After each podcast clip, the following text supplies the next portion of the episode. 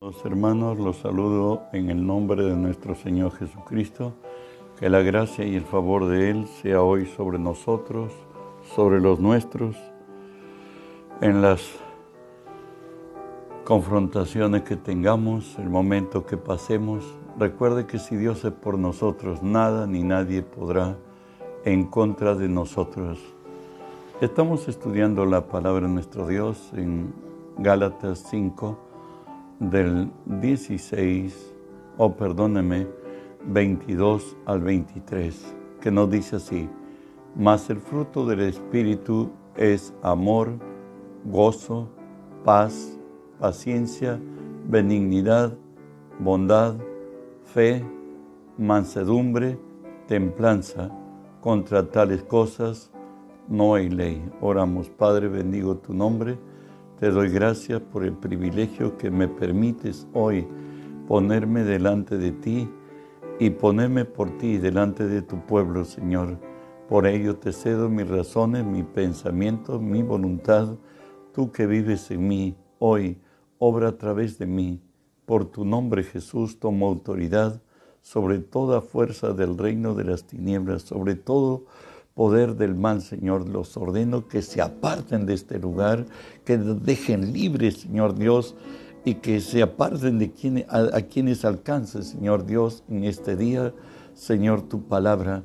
En el nombre de Jesús, Dios Espíritu Santo, permíteme decirte bienvenido. Hoy unge mis labios con tu poder. Pon tus palabras en mi boca.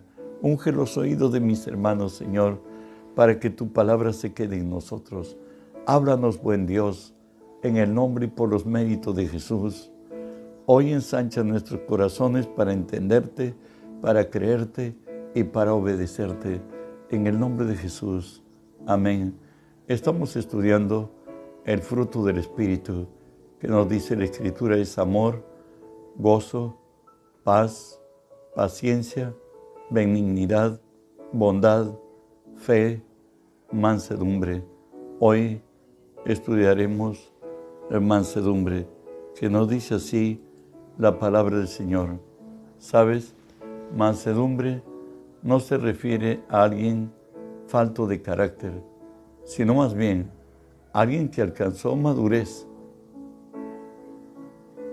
Hay quienes valoran la madurez en el hombre con su edad cronológica y la experiencia en la vida en lo particular, madurez es lo que se alcanza cuando ya no tenemos necesidad de juzgar ni culpar a alguien de nada de lo que nos pasa o nos pasó.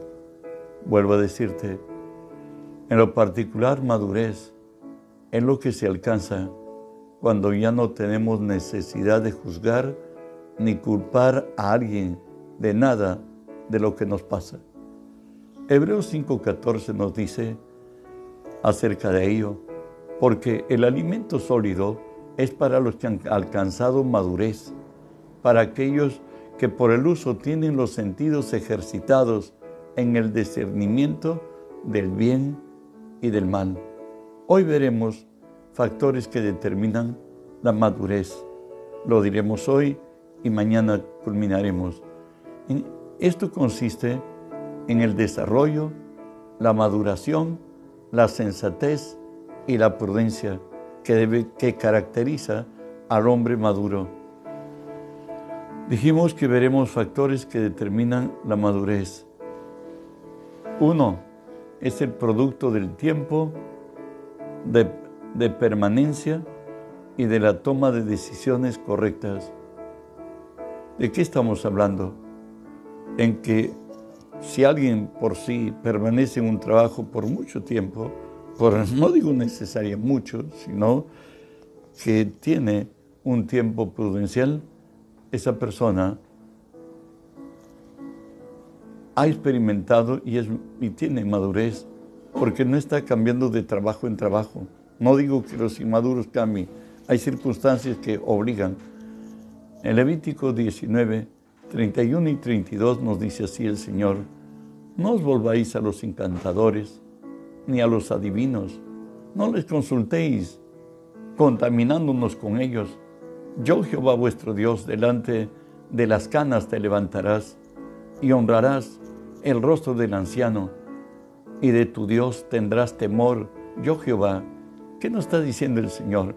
Recuerden que el hombre siempre tiene como una predisposición innata de saber el futuro.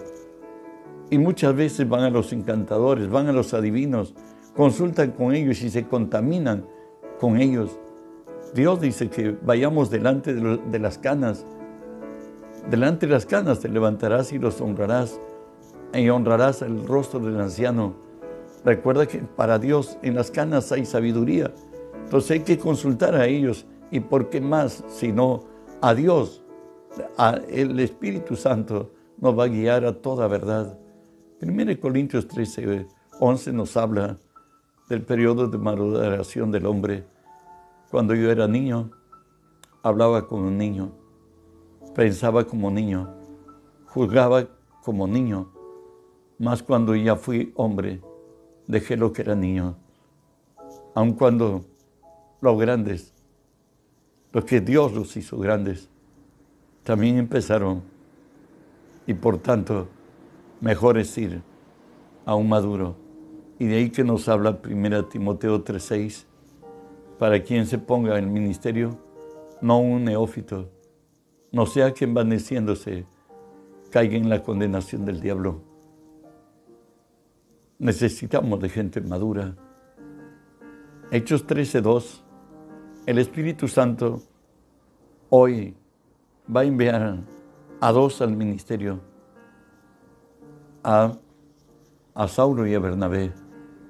Y nos dice así la palabra, ministrando estos al Señor y ayunando, dijo el Espíritu Santo, apartarme a Bernabé y a Saulo para la obra que los he llamado. Recuerde que Bernabé estuvo antes que Pablo, llamado por el Señor. Hoy le dice el Espíritu Santo, Pablo llegó a ser más grande, sí, pero Dios respeta la continuidad de la persona en, la vida espiritual. Dios considera ello. Por eso es que nos dice que al primer llamado fue Bernabé y a Saulo. Claro que Saulo llegaría a ser más grande, pero Dios considera la permanencia que tenemos en el camino de Él. Hebreos 5, 13 y 14 dice, y todo aquel que participa de la leche es inexperto en la palabra de justicia, porque es niño, pero el alimento sólido es para los que han alcanzado madurez, para los que por el uso tienen los sentidos ejercitados en el discernimiento del bien y del mal. Avanzamos. Para que nuestras decisiones sean correctas, debemos tener en cuenta lo siguiente. Proverbios 19, 21 dice, muchos pensamientos hay en el corazón del hombre, mas el consejo de Jehová permanecerá. Muchos pensamientos hay en el corazón del hombre, pero mas el consejo de Jehová permanecerá. Siempre considera los pensamientos de Dios. Son firmes, son eternos, son más altos que los cielos en relación a los nuestros.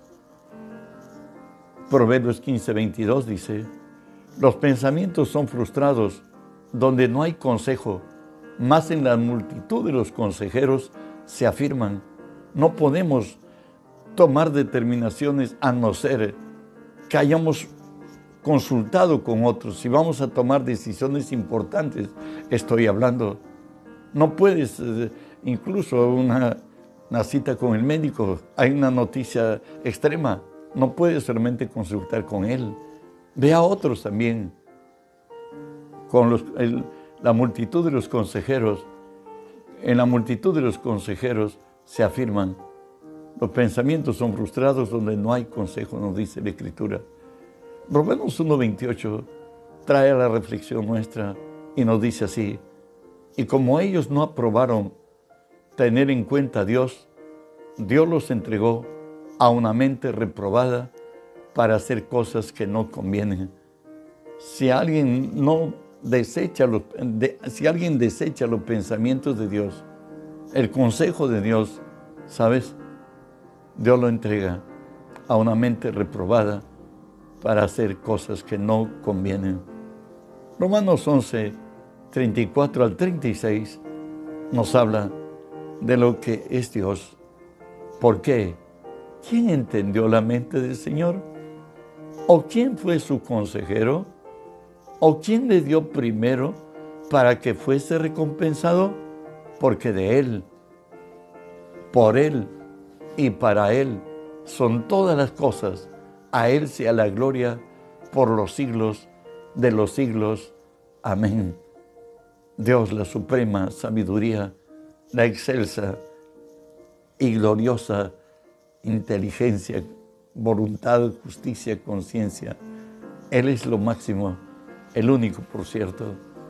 Juan 16, 12 y 13, Jesús le habla a sus discípulos de cómo ellos deberían saber mucho más de lo que hoy no podían entender. Jesús le dice, aún tengo muchas cosas que deciros, pero ahora no las podéis sobrellevar. Pero cuando venga el Espíritu de verdad, Él os guiará a toda la verdad, porque no hablará por su propia cuenta, sino que hablará todo lo que oyere y os hará saber las cosas que habrían de venir. Jesús le dice a sus apóstoles que Él tiene mucho que decirles, pero sin embargo, ellos no lo van a entender, no lo van a sobrellevar. Pero cuando venga el Espíritu de verdad, cierto, el Espíritu Santo, Él los guiará a toda verdad. Por tanto, el Espíritu Santo debe ser nuestro guía, nuestro consejero, nuestro mentor. De otras formas, caminaríamos como los demás mortales y no como hijos de Dios. Los que son guiados por el Espíritu de Dios, nos dice Romanos 8:14, estos son hijos de Dios. Hay una segunda característica para alcanzar la madurez, por la capacidad de superar conflictos y aflicciones. Lucas 17, 1 y 2 nos dice, dijo Jesús, a sus discípulos, imposible que no vengan tropiezos, mas hay de aquel por quien vienen. Mejor le fuera que se le atase al cuello una piedra de molino y se le arrojase al mar que hacer tropezar a uno de estos pequeñitos. Es, creo, justo creer que en la iglesia del Señor los nacidos de nuevo, que tenemos el mismo, el mismo destino, que tenemos el mismo espíritu, que tenemos el mismo Padre, fuera la antesala del cielo. Pero ¿sabes qué? Aún dentro de la congregación, no todos, no todos son cristianos. Jesús dijo que hay ovejas, que hay cabritos, y que hay lobos dentro de la congregación. Y por tanto, la, cizaña también la hay dentro de la iglesia. Hombres y mujeres que, que no han conocido a Dios realmente, o si lo oyeron, lo habían oído de oídas, no habían tenido experiencia espiritual con ellos y son de tropiezo. Y por eso el Señor dice que mejor se les arrojase y se le pusiese una muela de molino en el cuello y se le arrojase lo profundo del mar, los que hacen tropezar a estos pequeñitos. Te hago recordar que el único ser que nunca te va a fallar es Cristo. Y en Él debes poner tu confianza, tu esperanza. Créele en todo, por todo y para todo. En los hombres, aún en los que estamos en el ministerio, tienes que tener tus reservas que Dios nos libre de ser tropiezo a los que son de Cristo y aún a los que no son, porque somos de bendición. Segunda de Timoteo 3:12 nos dice, y también a todos los que quieren vivir piadosamente en Cristo Jesús, padecerán persecución. Si tú eres fiel, realmente quieres ser hacedor de la palabra, El mundo no te va a aplaudir.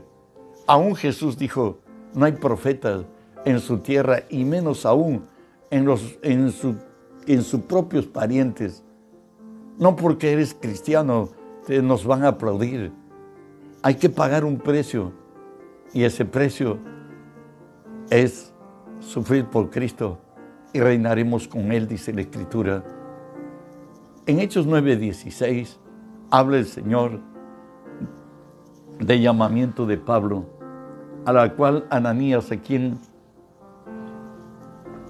le había enviado el Señor a que vaya ahí donde estaba después de su llamamiento, donde Pablo estaba ciego, estaba quebrantado, estaba tres días en ayuno y Dios le envía a Ananías. Pero Ananías dice, Señor, ese hombre tiene cartas para destruirnos. El Señor le dice, vete, porque yo le mostraré cuánto le es necesario padecer por mí. A él debemos a Pablo en 2 de Corintios capítulo 12, donde él cuenta de que él ha subido al cielo y que no sabe si es en, el cuerpo o en el espíritu, pero yo cosas inefables, las cuales al hombre no le es permitido ver ni oír. Sin embargo, dice, se me un mensajero de Satanás, se envió un, envió un mensajero de Satanás para que me abofetee, en otras para que me dé de derecha a izquierda, que me dé como las olas del mar a una embarcación he pedido al Señor que lo quite de mí. Y Él me ha dicho, basta de mi gracia, porque mi poder se perfecciona en la debilidad de los hombres. El hombre, el, apóstol más incomprendido, tanto por los cristianos, porque pensaban que es un infiltrado, y por los judíos, que era un disidente. A él para nada, en los dos flancos estaba desechado. Bueno, porque yo le mostraré, dijo Jesús, cuánto le es necesario padecer por mí. Y esto es por la ley de la siembra y la cosecha. Todo lo que el hombre sembrar, eso cosechará. Pablo persiguió y fue perseguido. Pablo quitó la vida y al final también le quitaron. Dios, en su ley de la siembra y la cosecha, lo que sembramos cosecharemos. A la iglesia de Filipos también le dice así el Señor, Filipenses 1:29, porque a vosotros es concedido a causa de Cristo, no solo que creáis en Él, sino que también padezcáis por Él. Y si somos dignos de entregar nuestra vida por Él, es muchísimo mejor. Debemos honrar a Cristo en nuestra vida. Y como Pablo siempre decía, que Él quiere honrar a Cristo con su vida y Él quiere honrar, glorificar a Cristo en su muerte, morir por Cristo. Segunda Corintios 4, 17 ya nos habla del camino de todo creyente a la cual vamos a ser sometidos todos. Y nos dice así, porque esta leve tribulación momentánea produce en nosotros una cada vez más excelente y eterno peso de gloria para ascender espiritualmente Dios quiere que crezcamos hasta la estatura de Cristo, un varón perfecto. Él no nos quiere ver buenos, Él nos quiere ver perfectos. Y por eso en la tribulación es donde el dolor, el quebranto, el sufrimiento trae perfección a nuestra vida. Pero cada vez que entramos en una tribulación es para alcanzar una mayor gloria. Dios nos llevará de gloria en gloria. De ahí que le dice en Hechos 14, 22, Pablo habla ya despidiendo de los hermanos, confirmando los ánimos de los discípulos, exhortándoles que permaneciesen en la fe y diciéndoles, es necesario que a través de muchas tribulaciones entremos en el reino de Dios. No dice algunas, sino dice muchas. Y si Dios te va a usar y vas a hacer en su mano grande, Él va a permitir que seas perfeccionado. Si ves la vida de los grandes, ellos pagaron más precio y por eso llegaron a ser grandes. ¿Cuánto dura una tribulación? Job, el hombre más probado, nos dice así, después del único, por cierto, de Jesús. Así he recibido meses de calamidad y noches de trabajo me dieron por cuenta. No dice que fue toda la vida. El tiempo de la duración de una prueba son meses, como lo replica en Job 29.2. ¿Quién me volviese como en los meses pasados, como en los días en que Dios me guardaba? Para Job, la tribulación fueron meses, no fue de toda la vida. Y si alguien es cristiano y si toda la vida está en una prueba larga, perdóneme, ¿no sabes tus derechos? ¿O no has rendido bien tu examen que Dios permitió para elevarte a una mayor gloria? Muchos piden a Dios que quite el aguijón. El Señor te va a volver a decir como a Pablo, bástate mi gracia, porque mi poder se perfecciona en la debilidad. ¿Qué quiere decir esto? que cuando ya nuestras posibilidades terminaron, empiezan las posibilidades de Dios. Ya no dependes de nadie, ni de nada, ni de ti. Dependes de Dios. Él es el Todopoderoso. También la madurez es el producto de conocer y entender la palabra. Juan 5.39 5.39 eh, nos dice el Señor, Escudriñad las escrituras, porque a vosotros os parece que en ellas tenéis la vida eterna y ellas dan testimonios de mí. Recuerde, hermano, y llévalo hasta cuando te encuentres con el Señor. Cualquier enseñanza hecha por hombre de la palabra, cualquier predicación, por cierto, de los predicadores, en todo, un maestro, un profeta, un evangelista, un pastor como el que habla, siempre te va a hablar, sí, de la palabra, pero algo también de Él. Pero cuando tú vas a la Biblia, estás bebiendo de la fuente, no hay ninguna contaminación, estás tomando de la palabra y te sugiero, vete a ella con la actitud que Dios te va a hablar, que Dios te va a hablar a ti. Y eso es el secreto para que tomes responsabilidad de cada palabra que Dios te dice. Primera Corintios 2.14, recuerda que nos dice la Escritura así, pero el hombre natural no percibe de las cosas que son del Espíritu de Dios, porque para él son locura, no las puede entender, porque se han de discernir espiritualmente. Recuerda que el libro de Dios es un libro sobrenatural y se tiene que entender guiado por el Espíritu sobrenaturalmente. Por eso nos dice 2 Corintios 3:6, el cual asimismo nos hizo ministros competentes de un nuevo pacto, no de la letra, sino del Espíritu, porque la letra mata, más el Espíritu vivifica.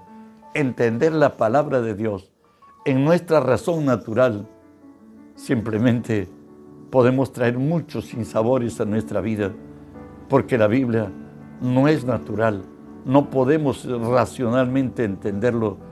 Bajo la guía del Espíritu es la que debemos tener, porque nos dice, la letra mata, mas el Espíritu vivifica. Si eres guiado por el Espíritu de Dios, vas a ir mucho, muy lejos y Dios tiene grados también de revelación de acuerdo a nuestra integridad y conocimiento de Él. Juan 8, 31 y 32 no solamente nos dice que lo conozcamos mentalmente, emocionalmente o en el espíritu, algo más nos pide el Señor. Juan 8, 31 y 32. Dijo Jesús a sus discípulos que habían creído en Él, si vosotros permaneciereis en mi palabra, seréis verdaderamente mis discípulos y conoceréis la verdad y la verdad os hará libres. En otras, si te apropias de mi palabra, si la haces tuya y permaneces en ella, vas a experimentar su gloria y así vas a ser mi discípulo y conocerás la verdad y la verdad te hará libre. La palabra de Dios está dispuesta para todo aquel que cree.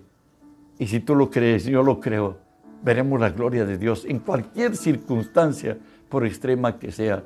Pero también nos dice, mi pueblo fue destruido porque le faltó conocimiento. Oseas 4.6 dice, mi pueblo fue destruido porque le faltó conocimiento. Por cuanto desechaste el conocimiento, yo te echaré del sacerdocio, porque olvidaste la ley de tu Dios. También yo me olvidaré de tus hijos. Eso es lo que dice Dios. ¿Sabe la diferencia entre grande y, pequeño? Es en el conocimiento. Si no conocemos, vamos a ser pisoteados, como nos dice Miqueas 4, 12 y 13. Mas ellos no conocieron los pensamientos de Jehová, ni entendieron su consejo, por lo cual los juntó como gavillas en la era. Levanta y trilla, hija de Sión, porque haré tu cuerno como de hierro y tus uñas de bronce, y desmenuzarás a muchos pueblos, y consagrarás a Jehová su botín y sus riquezas al Señor de toda la tierra. De todo lo que nosotros desconozcamos en la palabra, el ladrón que es Satanás, que viene a robar, matar y destruir, Él va a robar tus bendiciones.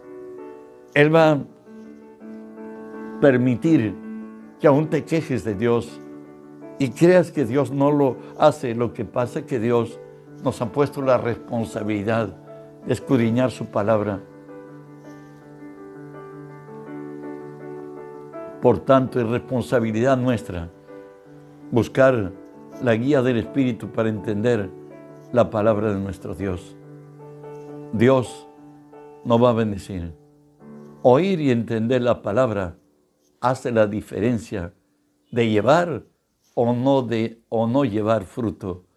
En Mateo 13, 19 es la, habla de la palabra del sembrador y Jesús la está explicando y nos dice así, cuando alguno oye la palabra del reino y no la entiende, viene el malo y, arrebata lo que fue sembrado en su corazón.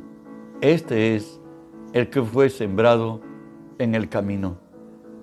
Muchos escuchan la palabra, por un oído, un oído entra, discúlpame, por el otro sale. En Lucas 8:15 habla también de la semilla que cayó en buena tierra. Y nos dice Lucas 8:15, más, Lucas 8:15, lo que estaba, creo que dije 8:11, 8:15 es, más la que cayó en buena tierra. Estas son las de corazón bueno y recto. Retienen la palabra oída y dan fruto con perseverancia. Llevar fruto es entender la palabra, retenerla y dar fruto. Eso es lo que nos dice la Escritura. El consejo divino para llevar fruto, en Mateo 15 lo dice así, y llamando así a la multitud les dijo, oíd y entended.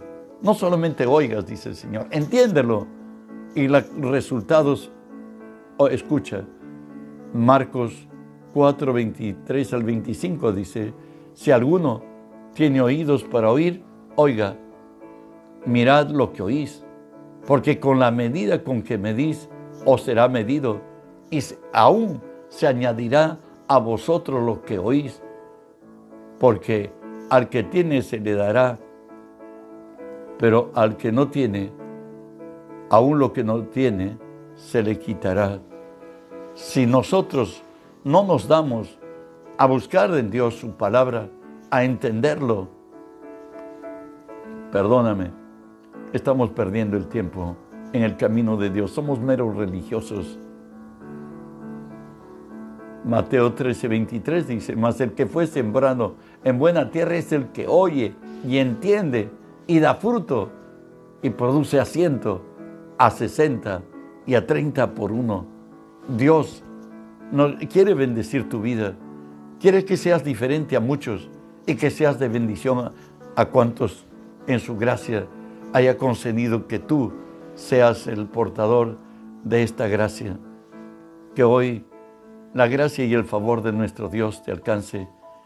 Mañana seguiremos entendiendo cómo, qué es alcanzar madurez. Hablaremos también qué es el producto y, y el privilegio de entender la nueva, la nueva creación que Dios ha hecho.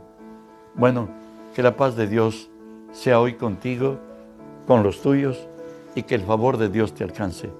Bendito sea nuestro Dios. El día de mañana, hermanos, de 5 a 7 de la mañana, estamos en intercesión, estamos orando. El Señor dijo orar y velar para que no entréis en tentación. Que la paz de Dios sea con ustedes. Bendiciones.